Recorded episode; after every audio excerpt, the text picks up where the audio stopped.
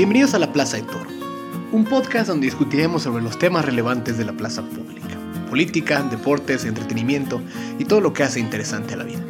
El día de hoy continuaremos platicando sobre las elecciones en Estados Unidos. Mi nombre es Miguel Toro, acompáñenme a abrir las puertas de la plaza.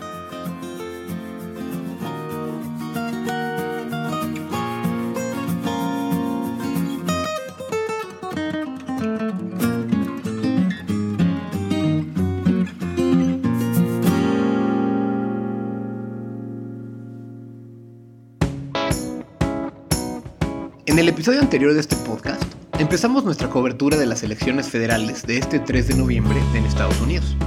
Una elección donde los ciudadanos de ese país elegirán presidente, 35 senadores, la totalidad de los 438 representantes, 11 gobernadores y cientos de otros puestos locales. Una elección donde al momento de esta grabación han votado más de 60 millones de personas anticipadamente y se espera que, pese a la pandemia, pueda tener niveles históricos de participación. Esta es la elección que decidirá si Donald Trump permanece cuatro años más en el cargo o se regresa a un rumbo más parecido a lo que era con la administración de Barack Obama, eligiendo a Joe Biden. En palabras del profesor de la Universidad de Chicago, Ethan Bueno de Mezquita, en la esquina azul tenemos al retador Joe, el más viejo de todos, Biden. En la esquina roja tenemos a Donald, el fin de la democracia americana, Trump. ¿Quién ganará? De eso y más platicaremos en este segundo episodio. Hola, soy Alexandra Uribe, soy la directora de la carrera de Ciencia Política del ITAM y he sido profesora en el ITAM por los últimos 22 años. Pues antes de que platiquemos un poco de, esta elección y quién va a ganar y cómo podría ser y cosas del estilo, creo que, debemos enfocarnos en, pues, en explicarle al público en qué consiste el complicado sistema electoral en Estados Unidos. Porque pues eh, me parece que no todo el mundo debe, debe entender bien por qué alguien que gana el voto popular, es decir, que tiene la mayoría de los votos de todo el país, resulta que no es electo presidente. Entonces, un poco es, ¿por qué pasa esto, Ale?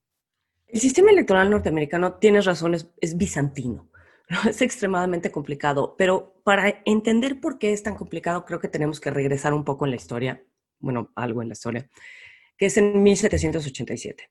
1787 acaba de terminar la Guerra Civil Norteamericana y se reúnen un grupo de personas que ahora tienen que crear las reglas por las cuales se va a regir el nuevo país.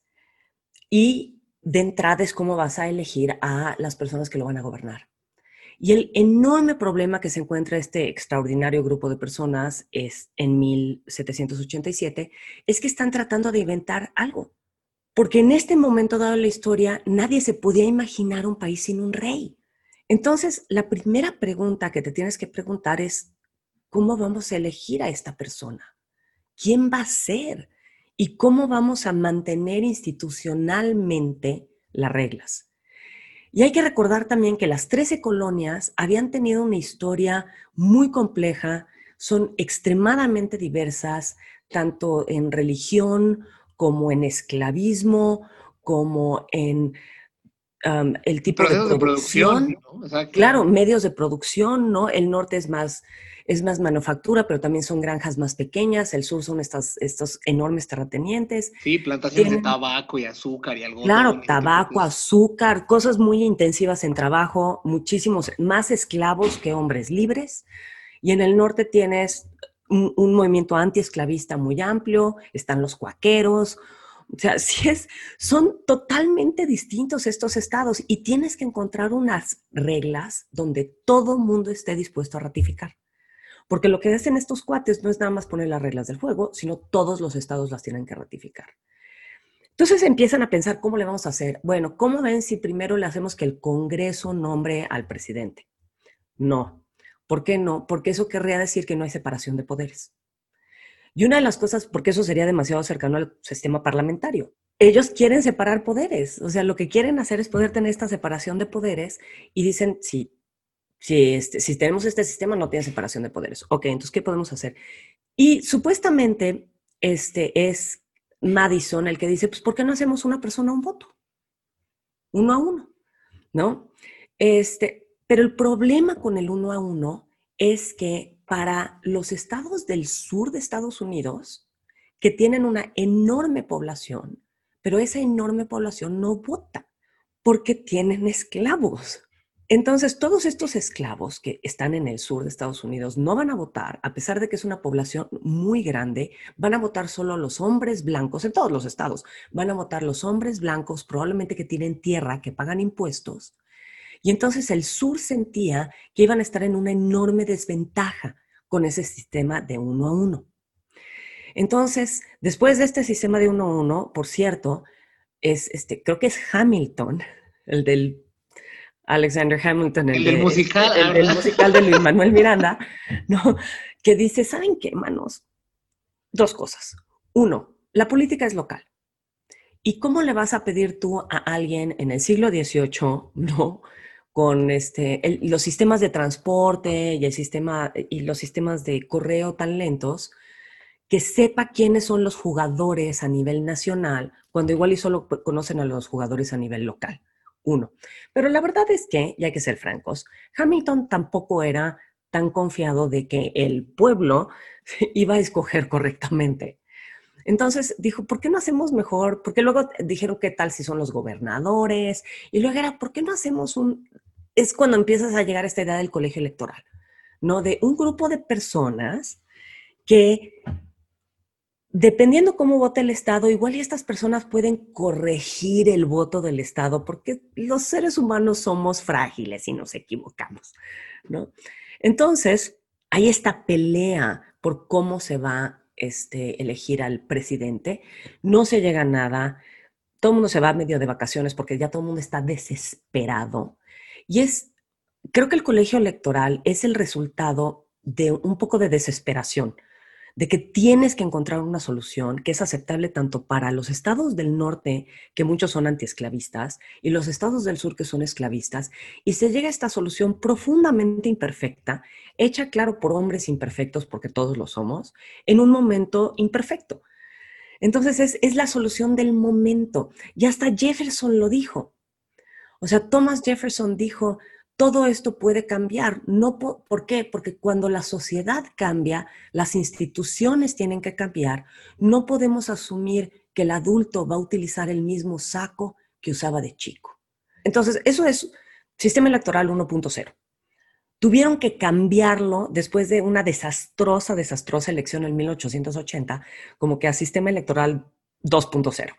¿no? Entonces, ¿cómo queda el sistema electoral 2.0? El sistema electoral 2.0 queda como ya hay partidos políticos que no habían cuando se hizo el 1.0, queda ok. Cada estado tiene cierto número de electores. Los electores se determinan por población y el Senado. ¿Qué quiere decir esto? Tú tienes cierto número de congresistas. Los congresistas se determinan por población. Tu número de electores adentro del sistema es tu número de congresistas más tu número de senadores, que son dos. Entonces, así se determina tu número de electores adentro del sistema.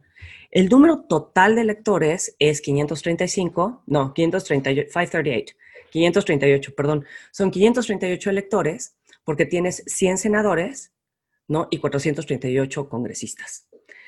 Y para poder ganar, tienes que tener 270 electores que voten por tu candidato. Entonces, ¿cómo sucede esto?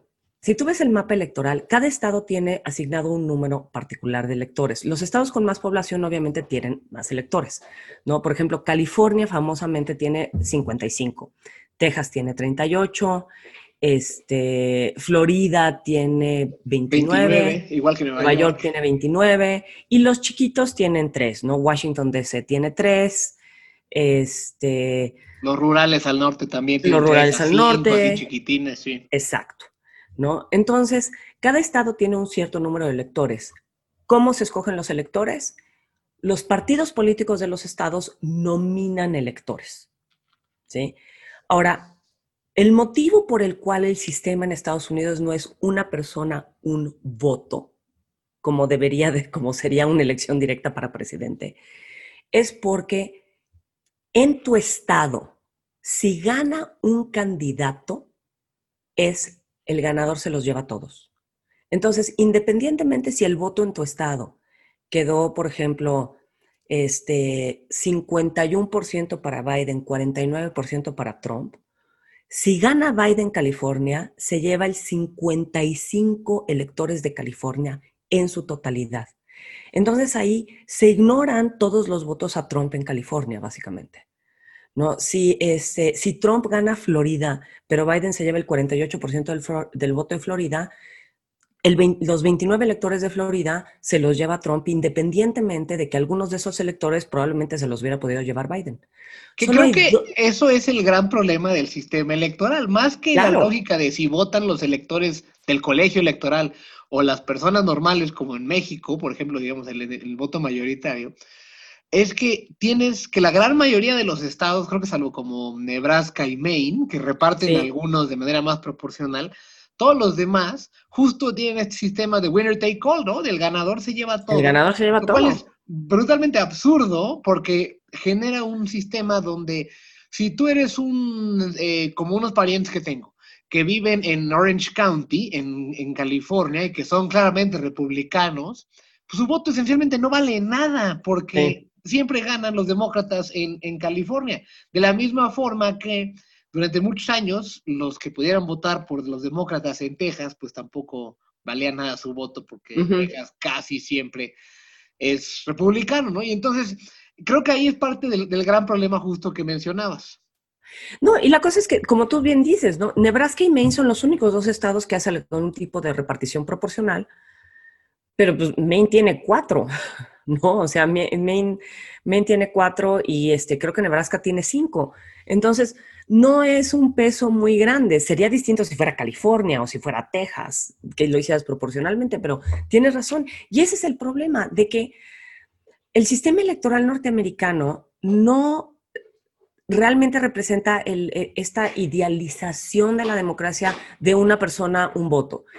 ¿No? Y de que hay un momento dado en la vida donde tu voto vale lo mismo de lo que valen los votos de cualquier otro ser humano, independientemente de religión, posición social, etcétera, ¿no? Realmente, o sea, este sistema se hace que ciertos votos valgan más que otros, especialmente en los estados pequeños, porque los estados pequeños, muchos de ellos están sobre representados. ¿Por qué? Porque tienes dos votos del Senado. ¿No? Entonces puedes tener mucha menos población, pero esos dos votos del Senado sí cuentan.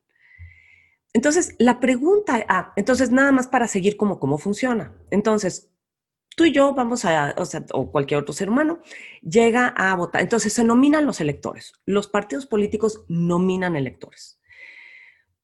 se vota. Los seres humanos vamos a votar. Este, el 3 de noviembre es el día de la elección. No van a ver necesariamente, y, tú y yo vamos a platicar de esto luego, que no vamos a saber probablemente quién ganó el 3 de noviembre, porque estamos votando hay estados donde estás votando con anterioridad, hay estados donde estás votando por correo, pero el 3 de noviembre es la elección, se van a contar todos los votos y para el 8 de diciembre se tienen que resolver todas las disputas electorales. O sea, fecha máxima para resolver disputas electorales es técnicamente el 8 de diciembre. Pero tú y yo sabemos que eso no necesariamente ocurre porque igual y te vas a las cortes, como sucedió este, con Gore Bush. Entonces, el 14 de diciembre se juntan los electores. Y los electores son las personas, dependiendo si estás en un estado donde el ganador se lleva todo, los electores que se juntan son los, las personas nominadas por el partido que ganó. Entonces, si ganó el Partido Republicano, se juntan los electores que nominó el Partido Republicano.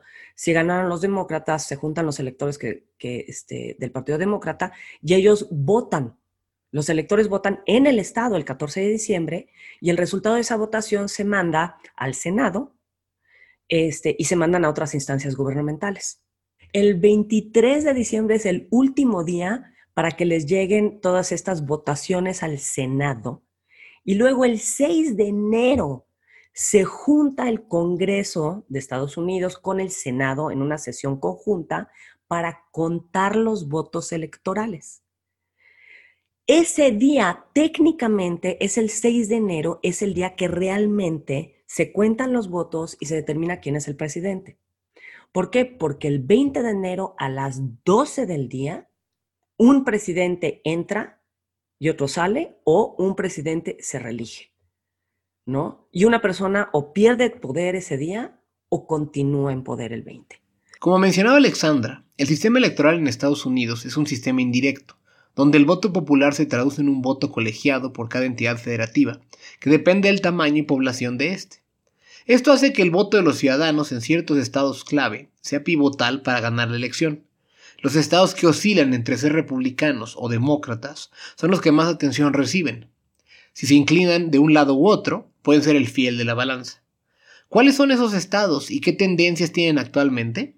Hola, buenos días. Soy Gabriel Aguilera. Uh, soy decano regional de, de, la región Monterrey, con el TEC de Monterrey, uh, de la Escuela de Ciencias Sociales y Gobierno. Yo soy politólogo por formación. Um, me he enfocado mi, mi carrera uh, en, en, en, universidad, en relaciones internacionales, economía política internacional.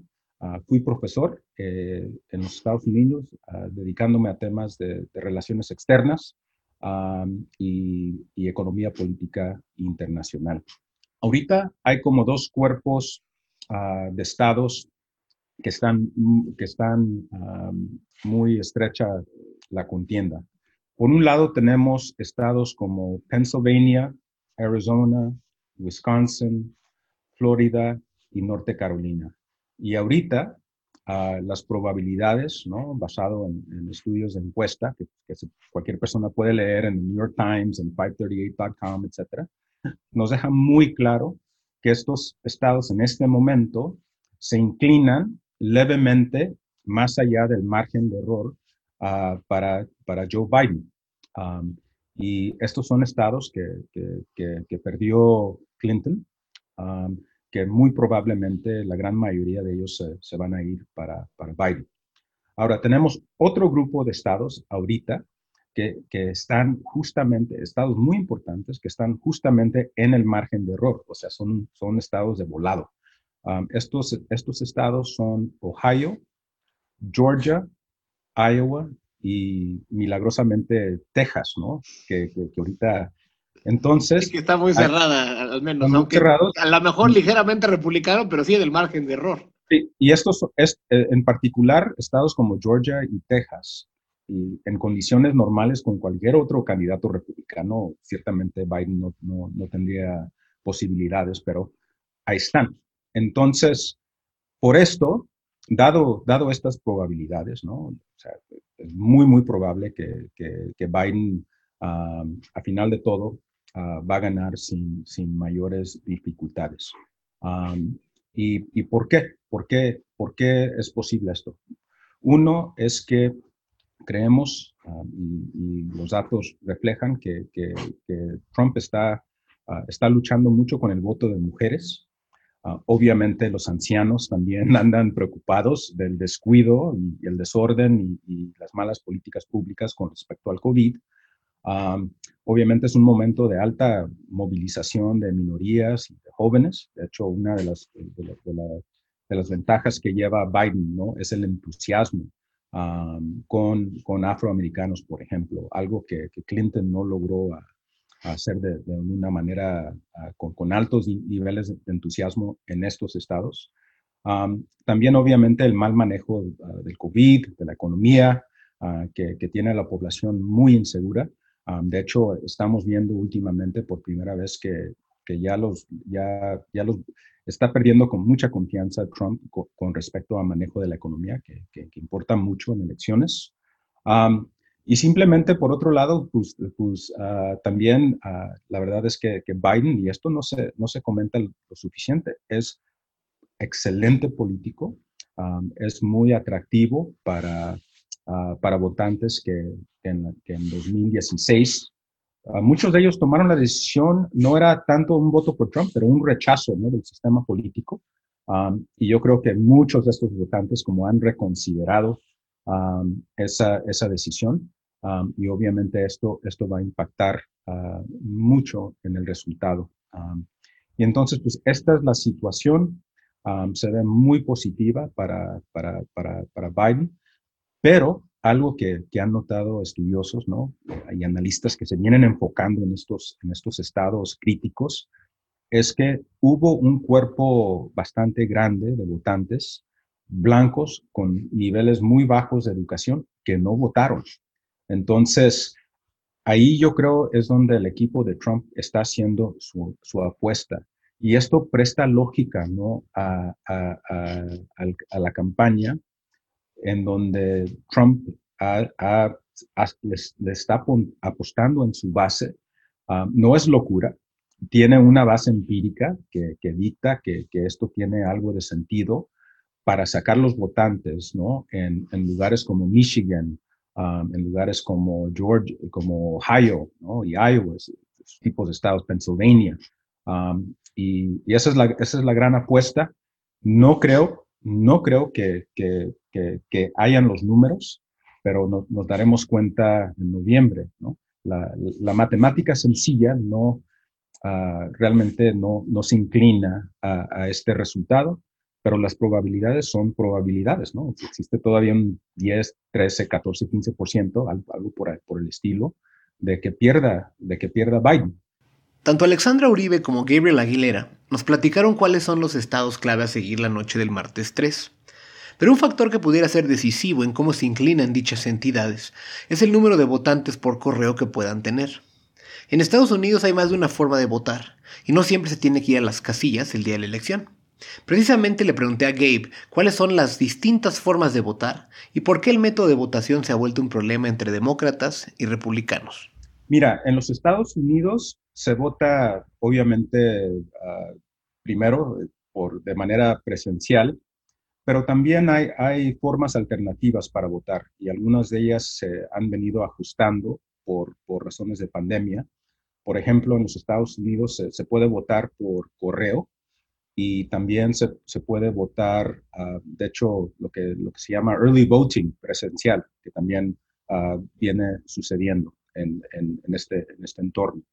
Y ahorita, pues existen uh, muchos retos en estos procesos porque la pandemia obviamente viene impactando estos procesos. ¿A qué me refiero? por ejemplo, hay un reto en, los centros de voto, por ejemplo, para, tener los voluntarios y las personas que atienden a los votantes y que hacen todo, todo el trabajo ah, en estas zonas, pues hay gente que, se preocupa ¿no? por participar ah, en, apoyar estos procesos, por un lado. Obviamente también tenemos el reto de que muchos votantes ah, están preocupados por la pandemia, los riesgos asociados con, con, con, de manera de votar presencial Ah, entonces, lo que estamos viendo, es, sí estamos viendo una diferencia entre votantes republicanos y votantes del Partido Demócrata ah, con, respecto a su con respecto a su preferencia de cómo van a votar. Ah, y esto es importantísimo en esta elección porque una estrategia muy descarada por parte del Partido Republicano es de negar la ciencia, de negar los riesgos asociados con con el COVID y el impacto de esto es que ah, hay un sesgo ah, en que los demócratas ah, son más atrevidos y, quisieran votar de, manera a través de, correo y, y, los republicanos han sido animados a votar de manera, de manera presencial. Obviamente todo esto pues impacta mucho porque en los Estados Unidos son los ancianos que obviamente por razones de, salud que corren más riesgos y también el COVID ha impactado a las minorías, entonces ellos tienen una preferencia ¿no? De, no, tener que asistir de manera presencial. y además los votantes blancos con menores niveles de educación han sido impulsados por parte, por, por, por, estrategia, de, que no, de que no voten a través del voto de, correo y entonces esto nos deja en un, en un, en un episodio de, sesgo, donde los resultados de, los votos, de, manera presencial, o sea, les da un sesgo en favor a republicanos. entonces, ese es el, ese es el contexto.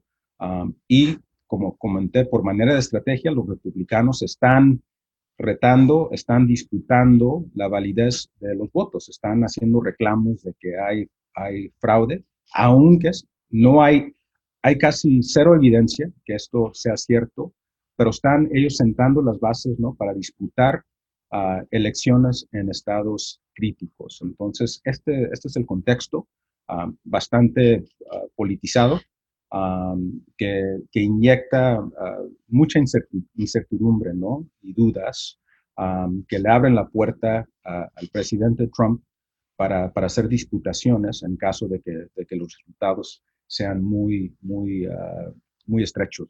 A lo largo de este episodio, hemos estado platicando con diversos ponentes sobre cómo se vota en Estados Unidos. Al volver de la pausa, analizaremos qué indican las encuestas para las elecciones presidenciales y de Congreso en Estados Unidos. También analizaremos si la Unión Americana se dirige inevitablemente hacia un conflicto postelectoral. Estás escuchando La Plaza de Toro, no le cambies.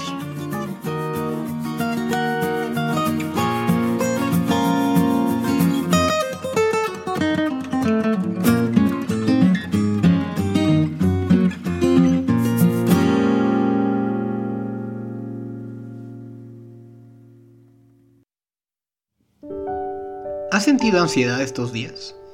¿Estás teniendo problema para ajustarte a la pandemia del coronavirus, a las consecuencias económicas que puede tener sobre ti o tu familia, o al aislamiento social? Toda esta incertidumbre puede tener un impacto en la salud mental. Es por esto que la Sociedad Psicoanalítica de México, AC, ofrece el servicio de su línea gratuita de intervención en crisis para profesionales de la salud, así como para toda la comunidad afectada por la pandemia. Llama al 55 65 43 8864. Repito, llama al 55 65 43 8864 y un profesional entrenado te ayudará. Recuerda que no estás sola, que no estás solo. Sociedad Psicoanalítica de México.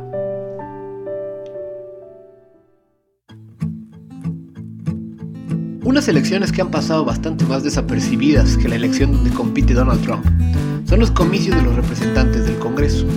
En buena medida, dependiendo del resultado de estas elecciones, sabremos si el candidato que resulte presidente podrá avanzar su agenda de gobierno o se tendrán varios años de parálisis legislativa.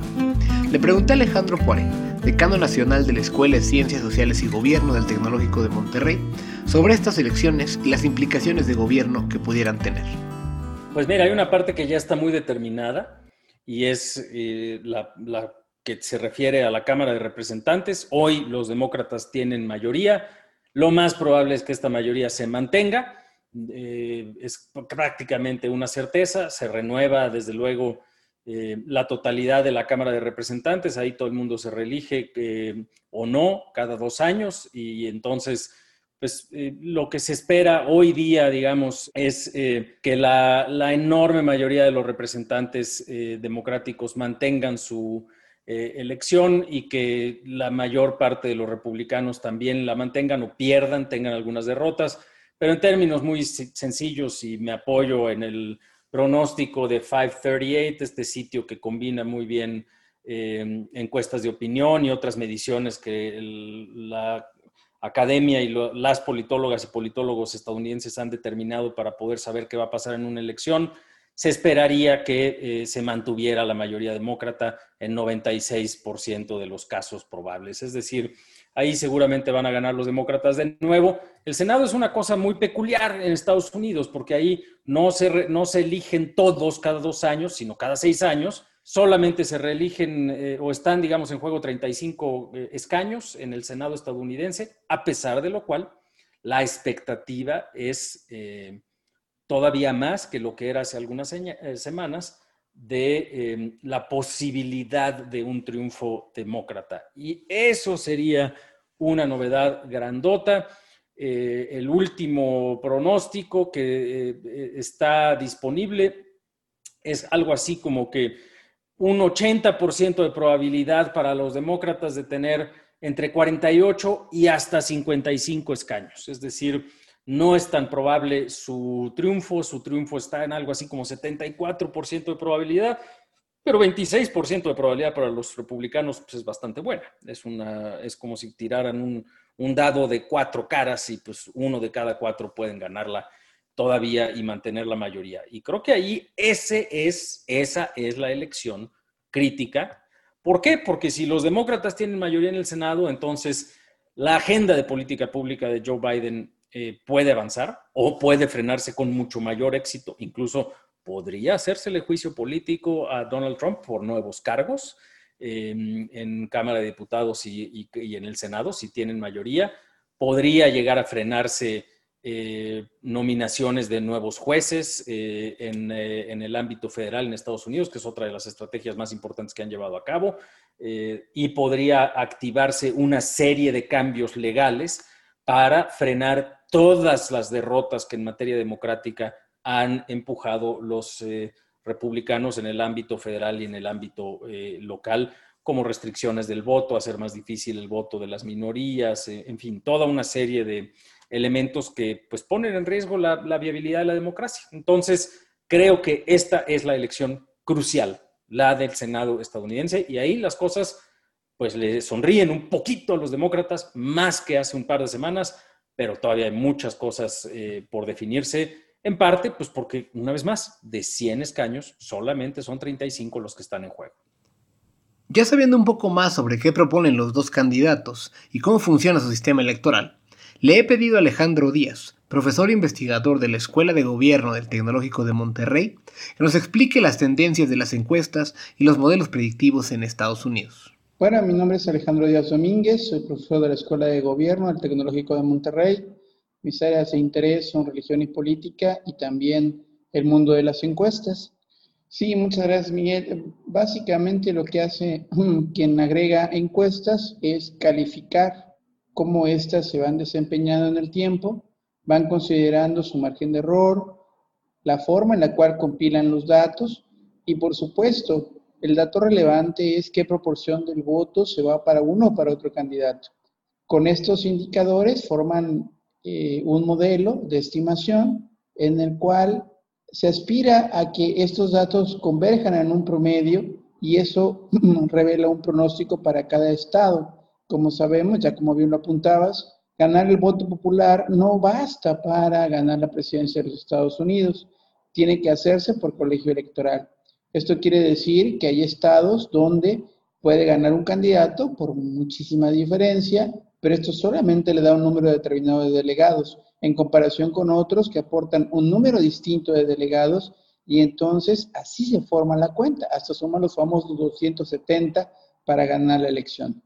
Lo que nos dicen los principales agregadores, básicamente pensando en Real Clear Politics, en el de Nate Silver, que es 538, quizá uno de los más famosos. Por supuesto, hay también unos agregadores en Canadá, eh, con Eric Grenier, que nos revelan, primero que nada, que es muy probable que Biden gane el voto popular. Eso parece que es muy seguro. Sin embargo, como ya se explicó, el voto popular no basta. Entonces necesitamos voltear a cada, a estado. Y es ahí donde todos los días salen nuevas encuestas y lo que vamos, vamos viendo es que estas nuevas encuestas son como un puntito en las gráficas de estos agregadores. Entonces tenemos que voltear a ver cuál es la tendencia y cómo se va estimando. Hoy por hoy pareciera que lo que llama Nate Silver la trifecta, pareciera que la probabilidad es más de tres cuartos, 78%, para que los demócratas ganaran la presidencia, el Senado y la mayoría en la Casa de Representantes. Como nos comentaba Alejandro Díaz, las encuestas nacionales favorecen al candidato demócrata Joe Biden para ganar la elección presidencial. Sin embargo, mucha gente desconfía de la certeza de las encuestas en Estados Unidos, particularmente después de que en 2016 las encuestas no capturaron correctamente mucho del voto por Donald Trump, específicamente en estados clave. ¿Debemos confiar en estos modelos? Sí, en 2016 lo que se encontró fue que en efecto, como ya lo mencionabas, en términos del voto popular, Hillary Clinton evidentemente lo ganó. Sin embargo, no es suficiente para ganar la elección. Lo que ocurrió fue que dentro de la disciplina se eh, conformaron grupos de trabajo y análisis, particularmente en el gremio de encuestadores y los académicos y las académicas interesadas en ello. Estos grupos de trabajo revelaron que ponderar los datos de encuesta por niveles de educación y por supuesto por votantes probables podría darnos algunos mejores números. Lo que hemos observado ahora en 2020, cuatro años después de aquel, de aquel eh, eh, incidente con encuestas en 2016, lo que estamos observando hoy es que en efecto muchas de las encuestas ya están ponderadas por género, por composición étnica y por niveles de educación. Lo que no podemos evitar son los mode effects, es decir, la forma en la cual recopilamos los datos. Si nosotros recopilamos por, por ejemplo, telefónica en vivo, esta es mucho más sensible, parece ser, al menos lo que ha mostrado Claire Durán, una profesora de Canadá, compilando datos de las encuestas norteamericanas. Lo que se ha mostrado es que las telefónicas parecieran ser más sensibles a los temas y a los vaivenes de la campaña, en comparación con encuestas en línea, versus también las encuestas que también son por teléfono, pero que son con un robot. Entonces, esas tres formas de recopilar información por teléfono con robot, por teléfono en vivo con una persona y en línea, capturan distintos eh, momentos de la campaña y las telefónicas en vivo son aquellas que parece que están capturando mucho mejor los vaivenes de la contienda electoral. En resumen, sí podemos confiar un poco más en las encuestas de 2020, dado que se ha ponderado por estos efectos, dado que podemos esperar ahora sí una mejor estimación considerando las distribuciones poblacionales por género, por identidad étnica y por educación. Queda pues por resolver el asunto de los efectos en los que, que he discutido ahorita, los efectos derivados de cómo recopilamos la información. A menos de una semana de que sean las elecciones presidenciales en Estados Unidos, las encuestas parecen darle una ventaja no menor a Joe Biden en el voto popular y una ventaja un poco más escueta en las preferencias de los electores de los estados pivotales que decidirán la elección. Si se mantienen las tendencias, Joe Biden sería el cuadragésimo sexto presidente de Estados Unidos. Sin embargo, existe la posibilidad de que si se aprieta la contienda, el margen de victoria de Biden pueda ser mucho más estrecho y Donald Trump no reconozca el resultado. En algo digno de nuestros países no muy democráticos, pudiera ser que Estados Unidos estuviera navegando hacia un conflicto postelectoral. ¿En qué consiste esto y qué consecuencias pudiera tener sobre la decisión del ganador?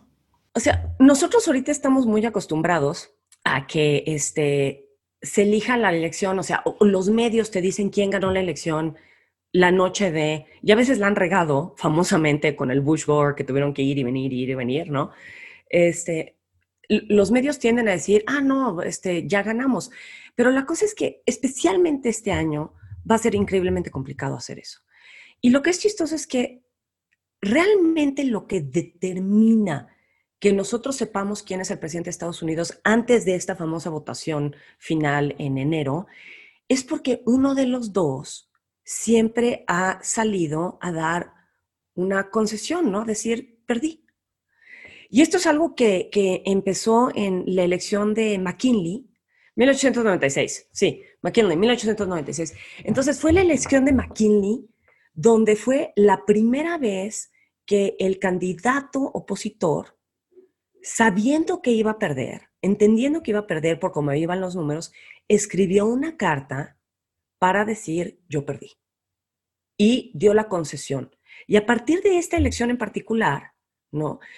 cada cuatro años el candidato perdedor sale y se considera un deber cívico por parte del candidato perdedor salir y decir, perdí, tú eres el presidente. Y eso ha sucedido cada cuatro años. Y sí existe la posibilidad de que esta sea la primera elección donde el candidato perdedor no salga a admitir que perdió y nunca de esta, este momento ¿no? de, deber cívico este, y de, digamos, de algún tipo de unidad nacional, que es decir, yo perdí, tenemos un presidente, no soy yo. Y es un momento importante, porque realmente es cuando nosotros sabemos quién es el presidente antes de este momento del 6 de enero, donde se van a juntar las dos cámaras este, estadounidenses para determinar quién ganó la elección. Existe una probabilidad real de que entren votos, las cuentas iniciales favorezcan a, Trump en estos, en estos estados críticos. Pero por naturaleza entran los votos por correo que están muy sesgados en favor a Biden por, por, por algunas de las razones que hemos mencionado. Entonces, es ese momento, creo yo, donde Trump y su equipo político, su equipo de, de abogados, ya vienen, han venido sentados las bases para disputar esos resultados, ¿no? Y buscar maneras alternativas para detener la decisión, para que esta decisión ah, siga en marcha a través de, cortes y también en el foro de, opinión pública para desafiar ¿no? el resultado. Entonces, ahí es donde entramos en una zona muy, ah, muy gris en términos de, cuáles son las avenidas ah, legales, cuáles son las avenidas políticas, institucionales, en cómo, cómo se puede resolver esta situación. Y, el, y obviamente también en algunos de estos estados, el reto también es que son los estados que definen con, cuáles, cuáles, cuáles son ah, los, los, votantes electorales que, que, mandan ¿no? a, registrar voto. y por allí, casi todos los estados tienen por ley que la mayoría del voto dentro del estado define que todos los electores se van de un partido, del partido que gane. Pero por otra parte, pues ahí también es una área gris, no en el sentido legal, pero en el sentido político, de, que algunos de, estos estados se animarían a, disputar si deberían demandar los, los, porque están cuestionando los resultados. Y Trump ha venido sentado a esa base a través de su retórica de que va a haber oportunidad de hacer esa movida política y disputarla y y todo esto nos llevaría al país a, un, caos potencial en el mes de diciembre, justo hasta tal vez hasta enero, si está muy estrecha la, elección, que, va, que, va, que va a causar mucho, mucho ruido social, mucha, ah, va, va, a intensificar la polarización. y, y, esto sí es preocupante porque no hay manera, no hay manera clara de cómo, de cómo resolver en, estos casos, ah, en estos casos extremos. Ahora, ¿qué sucede, qué, qué sucede si estamos en enero? Ah, bueno, lo, que resulta, si, si sigue, si sigue uh, esta crisis, entonces estaríamos en una, situación inédita, única, en cual los estados discutiendo con la Cámara de Diputados y luego podría quedarse Nancy Pelosi, ¿no? Como, como presidenta interina. Y otro caso donde tenemos a Trump que no, que no quiere dejar, el, dejar la White House. Y todo esto está, está es, es, como te comenté, es un caos, hay mucha incertidumbre. Obviamente, un, si se resiste ir Trump y está allí, obviamente el Congreso tiene los, o sea, va a haber un, pueden cerrar el gobierno, puede hacer un shutdown. Y, y, y en estos momentos, yo sí, o sea, mi, mi, intuición me sugiere de que este, estos esfuerzos por parte de los republicanos de, de, tronar el país de esta forma, yo creo que, que, el balance de opinión pública los va a detener. Pero uno, la verdad es que o sea, todos estamos especulando, pero ligeramente esos son los procesos, ¿no? y, no, no hay camino perfectamente bien definido que, uh, que le quitaría la, oportunidad de, hacer ese tipo de travesura. O sea, la posibilidad es real, por eso es importantísimo para los demócratas ¿no? que tengan un, buen blindaje, un buen, buen colchón de votos, ¿no? Porque eso es lo que, a final de cuentas, desde, el punto de vista político, es lo que va a desanimar a algunos de estos estados dominados por republicanos, que pueden hacer este tipo de, de, push o podrían apoyar este, este, este tipo de, de push. El próximo martes 3 de noviembre, el mundo tendrá los ojos puestos en la elección presidencial de los Estados Unidos y las consecuencias que ésta tenga. La presidencia de Donald Trump ha sido disruptiva, por decirlo menos. Forma parte de una serie de gobiernos que han optado por políticas más aislacionistas, de carácter demagógico, impulsadas por presiones xenófobas o nacionalistas, que han contribuido a debilitar las democracias de esas naciones. En el caso de la democracia representativa más antigua del mundo, el desafío no es menor. La fortaleza de sus instituciones ha constreñido las políticas de la administración del presidente Trump hasta el momento. No obstante, es difícil pronosticar qué impacto puede tener sobre el planeta la extensión de su mandato por cuatro años más. Urge saber qué van a decidir los estadounidenses. Si bien nos va, la noche del martes 3 tendremos certidumbre sobre el ganador de la contienda pero es posible que esta decisión se extienda a días y en el peor de los casos hasta semanas. Con esto hemos llegado al final de este episodio, que esperamos haya sido de su agrado. En la próxima emisión hablaremos sobre los resultados de los comicios y las implicaciones que esto tendrá sobre México y el mundo. Si este episodio les pareció interesante, ayúdenos a llegar a más personas, compartiendo este podcast en Facebook, Twitter y sus demás redes sociales. Recuerden que pueden encontrar todos los episodios del podcast en el app de Podbean, en iTunes y en Spotify, buscando La Plaza de Toro. También hay algunos extractos en video de las entrevistas de este podcast en YouTube. Si desean ver cachitos puntuales de los episodios, busquen en YouTube La Plaza de Toro Podcast. Si pueden, en cualquiera de estas plataformas, déjenos un comentario o un review. Para cualquier cosa, me pueden encontrar en Twitter en arroba Miguel Ángel Toro. Muchas gracias por escucharnos, mi nombre es Miguel Toro y es momento de cerrar las puertas de la plaza.